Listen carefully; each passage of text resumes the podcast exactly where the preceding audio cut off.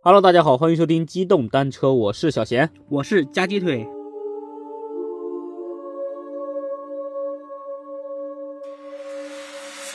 本次录音还是在我们那个老的录音棚啊，对一个移动录音棚。 对，移动录音棚，对。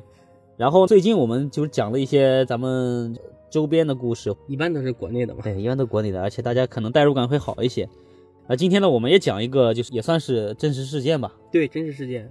那看这个标题，大家也知道这个地理位置啊，就是很很能直观的判断到它在哪个地方，对吧？对，在哪个国家？小日子。嗯、对，小日子他们那边的，嗯，对，好，那我们就废话不多说，直接进入故事吧。你废话不少了。对对对， 开始开始， 对，这个故事的起源呢，是在二零一四年五月十七号的一个深夜。啊，嗯，这个不是零一二年听你往后听好吧。嗯嗯，日本的消防局啊，接到了一通来自这个青森市某别洞内打来的一个幺幺九报警电话。嗯对，这个青森市在哪儿呢？就是大家可以打开地图啊，看一下日本的本州岛最北边，就是本州岛最北边的左边和右边有两个小犄角，然后中间呢是一个海湾，海湾的那个里面就是南面，就是那个岸边就叫青森县啊，它那个城市叫青森市，就是来自于这个地方。嗯对，然后接线人员呢就接这个电话，就发现里面完全没有声音，就是一个诡异无声的电话。然后工作人员啊，就是怀疑可能有人说电话打出来了，但是已经没有力气讲话了这种啊。嗯然后呢，就用侦测手段找到了这个电话的一个发信地点啊。然后过了四十分钟，嗯就派人到了这个发信的地点。惊人的是啊，该地点附近一片漆黑，没有任何的人影，就是更别说有什么紧急事件需要帮助的了。后来呢，这个事情就被认定为一个恶作剧的一个电话事件。但是在后面过了段时间，却被传为了一个灵异事件，在网上传播。哦对，为什么呢？就是因为这个电话的发信地点是在日本非常知名的一个灵异地点，叫八甲田山。嗯嗯，日本还有一个什么自杀森林是吧？嗯，据说对里面也有很多这个灵异事件。嗯，大家感兴趣的话，可以去网上搜一下日本的一个自杀森林，据说已经有几百个人在这个森林里面就自杀了。对是的，对，然很有后名森林里面各处都是各种的自杀死亡的这个遗骸，是吧？好像还有这个恐怖片儿呢吧？就有个纪录片哈，拍什么自杀森林，我记得之前好像看过，看完之后我感觉挺恐怖的。 就就这个纪录片发出去以后，就是日本，我记得不知道有没有这回嗯事儿，我大概记得印象是说，当时国外记者去那边采访以后，拍了那个森林嘛，对，我记得是有这样一就个拍完以后呢，呢，就是发到那个新闻上以后呢，就被日本那边给批评了嘛，啊、说不尊重逝者什么的，就是觉得他不应该这么拍。嗯对吧，嗯嗯，好吧，哦回到故事，回到故事啊，对，呃，为什么这个八甲田山啊被视视为日本的一个灵异之地呢？就是说，它这里的传闻都来源于一九零二年发生在八甲田山的一个事件。这个事件是什么呢？就是当年啊，有一百九十九名的日本士兵在这个山上活活的冻死啊，嗯形成了一个非常非常著名的一个山难事件。嗯从此呢，这个山就被称作为这个布满冤魂的死亡之山。今天我们主要给大家讲的就是这个山难事件。嗯嗯，在一九零二年，距离日俄战争的爆发啊还有两年。然后根据一九零二年的这个数字，你能想到什么历史事件吗？我不用想，你讲吧。行嗯，就是那一八九五年，知道是什么事件吗？就是中日的甲午海战。对，中日甲午海战呢，中国和日本签了马关条约，是吧？嗯赔款白银二点五亿两，嗯然后割山东半岛、辽东半岛是吧？对。但是辽东半岛最后没有给日本，是当时的俄国、法国和德国啊、嗯哦三国干涉还辽，不想让日本在中国一家独大。嗯所以呢，经过这个事件之后啊，日本就是没有要辽东半岛，但是呢又额外要了三千万两的白银嗯啊，被称作赎辽费。哦从此以后呢，日本就恨上了俄国，嗯对，因为东北被俄国其实已经虎视眈眈惦记很久了嘛。对嗯然后日本对俄国呢就恨之入骨，就一直在卧薪尝胆啊，嗯准备打这个俄国。一八九五年的这个甲午海战嘛，到一九零四年，日俄战争爆发，中间正好是十年。嗯呃，日本在准备期间啊，就发现中国的东北的这个天气，冬天啊特别寒冷，嗯而日本呢，它是这个海洋性的气候，所对以呢它很温暖。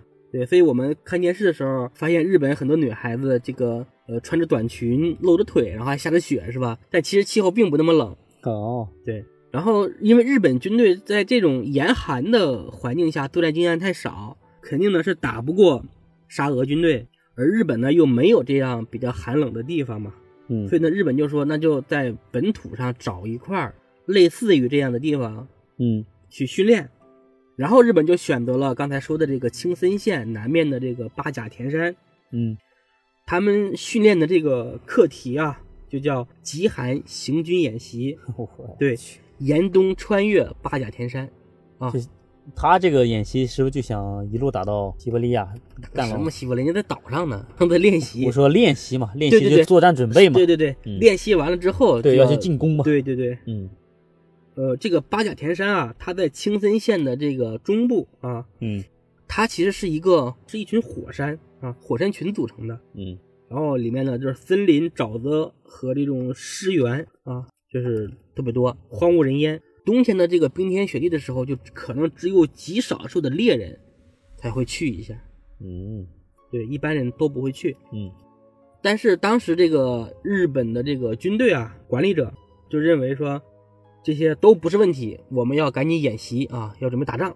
嗯然后参加行动演习的队伍呢，就主要有两队，就是陆军第八师团的步兵第五联队第二大队的二百一十人，还有步兵第三十一联队的三十七人，嗯那一共是二百四十七人，对吧？嗯然后其中呢，就是二百一十人的队伍由这个神城文吉大尉率领，嗯三十七人呢加一个记者的队伍由这个福岛太藏大尉率领，分两路上山。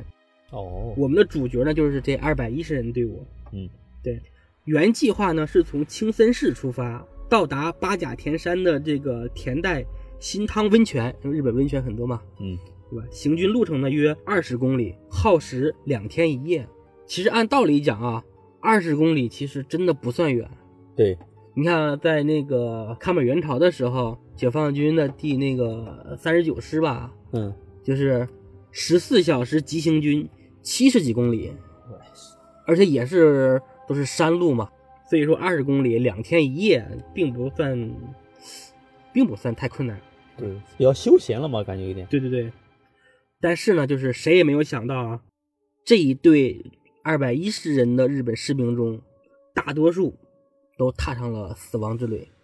嗯就是出发的那一天是一九零二年的一月二十三日啊啊，就是明治三十五年，明治天皇的时候，嗯，是日本最冷的一天，好吧那确实是严寒训练啊。嗯对，刚好赶上对，然后福岛太藏这个队伍呢，那刚才咱们说了啊是三十七个士兵加一个记者，一共是三十八人，嗯是吧？嗯而这个福岛呢，是一个比较谨慎的军官，他一方面呢，就是让士兵不要带辎重，就只带足一周的食物就行了，啊，轻装出发；一方面呢，又花钱雇当地人做向导，就是走捷径去躲藏这个雪山风暴。哦在第五天的时候，就全员抵达目的地。对走五天对，其中呢只有一名士兵，因为中间下大雪嘛，啊腿部受伤，中途返回。所以他这三十八人里面只有一人啊受了点伤，反正部队是安全的。对然后另外那一队呢是三十五岁的神城文吉嗯率领的这个大部队啊，就是二百一十人的队伍，嗯相当于呢日军的一个中队啊。哦他们带了大量的辎重，嗯，有食物，这食物里面呢包含了大米、年糕、罐头、紫菜啊、酱菜、嗯清酒。嗯还有呢，像是一些其他的辎重啊，比如说炉子呀、木炭啊、锅啊、行李、雪橇、枪支弹药也都背上了。嗯神城文吉啊，当时的年龄呢是三十二岁，嗯参加过甲午战争的威海卫之战。哇，威海卫之战好痛心呀、我们的北洋水师被全军覆没。对啊呀然后还在辽东半岛当过守备啊，哦还参加过就是甲午战争之后不是割让台湾岛嘛，啊然后日本在占领台湾的时候也受到当地军民的抵抗，对吧？啊用了半年的时间才占领台湾。哦他又参加了这个占领台湾的战役。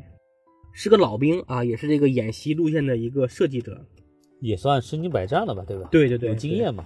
但是这个项目啊，不是这个项目啊， 就是这个这个训练呢，嗯，有一个坑爹的一个设计，嗯，在于什么呢？就是这个第二大队的大队长山口少佐也随军同行，嗯是吧？然后还还带着几个其他的军官。嗯嗯，其实按理说啊，这个事情，比如说小贤让你来作为负责是吧？就最好不要把你的上司也加进来，是不是？对不然的话，遇到问题了以后，谁来做决策，谁领导谁，是吧？嗯，而日本的这个军队里面，这个等级呢又特别的森严，就是下级对上级要很服从，对，吧？哎无条件服从，对，所以呢，就是这一点啊，可能为后面的一个悲剧也埋下一个伏笔。嗯，就是出发的这一天啊，这些士兵呢还都昂首阔步啊，精神很足，精神抖擞。对，就出发了。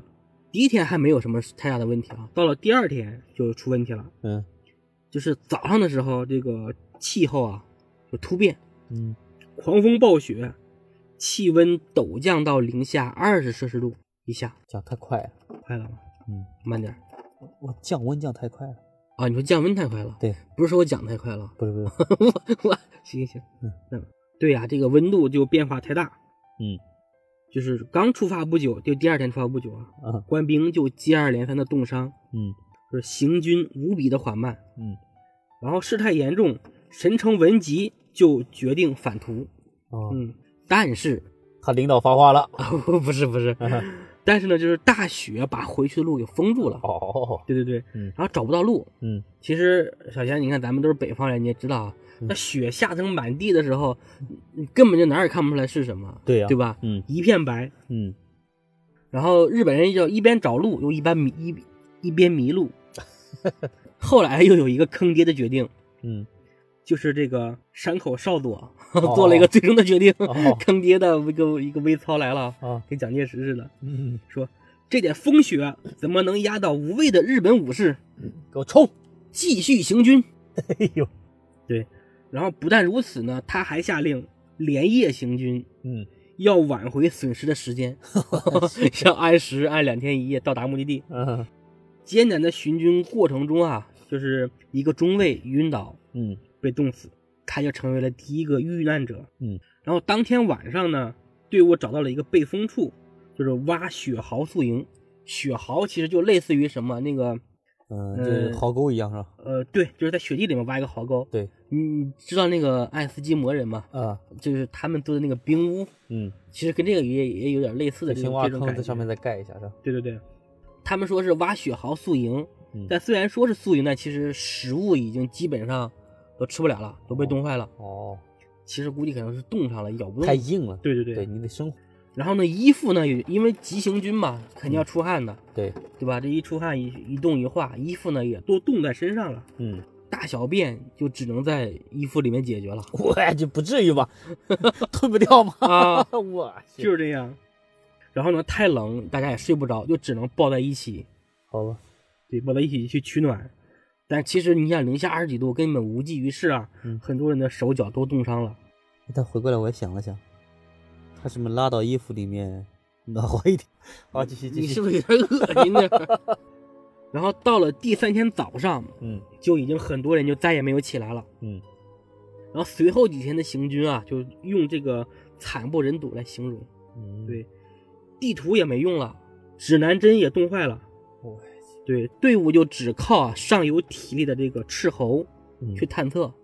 嗯然后呢，就是经过非常艰难的寻找啊，终于找到了一个大致的方向。嗯但是这一路上呢，就不断有士兵倒下冻死嘛，哦，就是只要你倒下，别人也没有能力去扶你。也扶不动了，他一扶他也倒下了，对估计得然后第三天开始就大面积冻死，嗯加上不断的失踪者，只剩下七十人不到，已经冻死三分之二了。就是这个严寒啊，其实人在濒死的时候，就是神经都会错乱嘛，对吧？对出现幻觉。嗯，然后有人就大喊，就说什么“我们从悬崖上跳下去吧”， 我去，有人喊我们做木筏漂流吧，冬天都冻成冰坨了，还有漂流。嗯，还有人发疯的用刺刀砍树。喂，然后这个神城文吉呢也崩溃了，嗯他对大家喊：“老天把我们抛弃了！”嗯你看指挥官都说这种丧气话，这个队伍的士气那就更差了啊。对，对，其实一个领导者最重要的作用是鼓舞大家士气，对吧？对的，对，包括一个公司的领导者也是如此。是的，嗯，然后到了第四天，你猜还剩多少人？嗯，还剩四十人活着，没人了都，没了呀，基本上都冻死了。嗯都死了都快。然后呢，日军的大本营啊，就是嗯预计，因为他是要两天一夜到嘛，嗯这下已经是第四天了，嗯已经过去两天了，嗯，然后就觉得肯定出事儿了，赶紧派人去找，派了一万多人我去寻找，嗯结果呢，这个神城的大部队啊就不见踪迹。嗯后来呢，还还在当地找这种比较有狩猎经验的猎人哦去一起找，还带着雪橇。嗯这个时候，就是神城的队伍啊，在冰雪中已经挣扎到了尽头。嗯就是到了第五天，神城文集下了最后一道命令，就是说，嗯让有能力的人各自逃生，哦嗯，寻求救援。嗯然后那些就是冻伤了又体力比较衰弱的一些军官、嗯士兵就抱在一一起，等死活活冻死了。对，这里面呢有一个叫藤房之助的武长，嗯在逃生的路上呢被冻僵，啊挣扎着以濒死的状态啊，就嗯站立着，他就在那儿站着，其实跟冻死差不多了啊。哦，这对但是神智还是有的是吧？对，哦，他还没死那，也很难受，对那也快冰死了哦他幸运的被搜救人员给发现了，哦，对，捡回了一条命。嗯后来呢，他双手双脚都被锯掉了，又活了二十二年。你想，从一九零二年到他死一九二四年，嗯对吧？这个人啊，被日本呢给塑成了一个丰碑啊，嗯就是因为他的义举啊，嗯日本人就认为他濒死还坚持站立为救援队指 路。对，这个事件就是四年以后啊，嗯日本人在八甲田山为他竖了一尊高达七米的铜像，哦作为雪中行军遇难纪念者的一个呃，算是纪念碑吧。嗯，这 样。但然后其实他是冻僵了，倒不下了，估计是是吧？，对，然后呢，就是说在二战的后期啊，因为日本二战后期不是打仗嘛，嗯，打仗的话，日本这个要造子弹，缺嗯铜。你就把它化了。对，不是你听我说完啊，就是嗯全国的铜像嗯基本上都被拿来给造子弹了，啊只有这个铜像例意外的被被保留下来。哦对，然后呢，在随后的这一周里面啊，救援队陆续找到了行军队的大批尸体，嗯只有十几个人幸存。嗯，二百一十人的队伍在山上呢，一共待了十一天，最后只活下来十一个人，一百九十九人死亡。嗯然后呢，日本这个报道有很多，啊，就是剩下这十一个人里面，基本上双脚都被锯掉了。然后就是，嗯，状态最好的人是保住了一只手，嗯，对，大部分就是双手双脚都没了。我去，也挺惨。对，下达命令那个山口少佐啊嗯也活了，啊，他还活了。对，但是呢，他很快在医院里面就引咎自杀了，嗯就自杀了。嗯，然后还有一种说法呢，他是被军部的暗杀了。嗯，嗯。太垃圾了，太丢人了。对，然后这个呢，本来是以俄国为假想敌的一个军事演习啊，嗯，最后呢就以全军覆没告终。对，所以说对他们来说，可能大俄国还是有点难度的。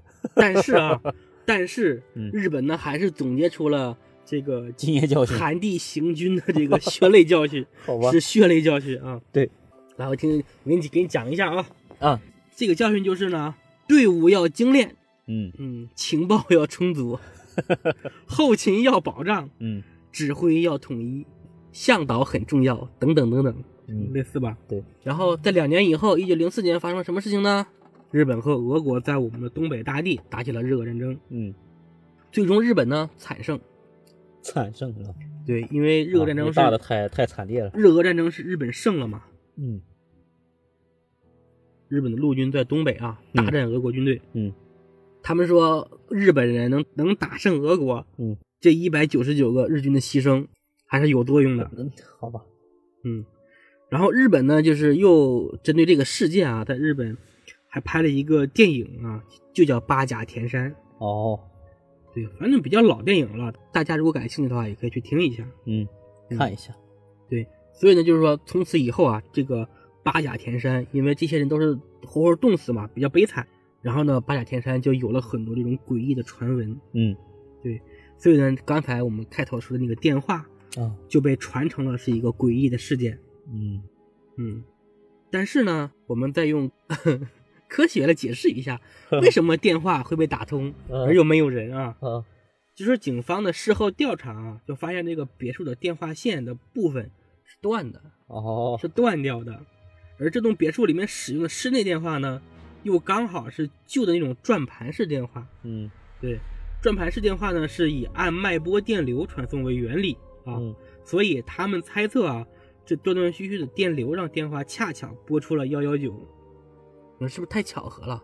是不是硬解？这算是硬解释啊？强行走进科学，对，然后呢，这种极低的概率的解释啊，让日本的这个网友就纷纷吐槽啊， 啊，所以呢，大家还是把它归为一个灵异事件。嗯这个故事呢就讲完了。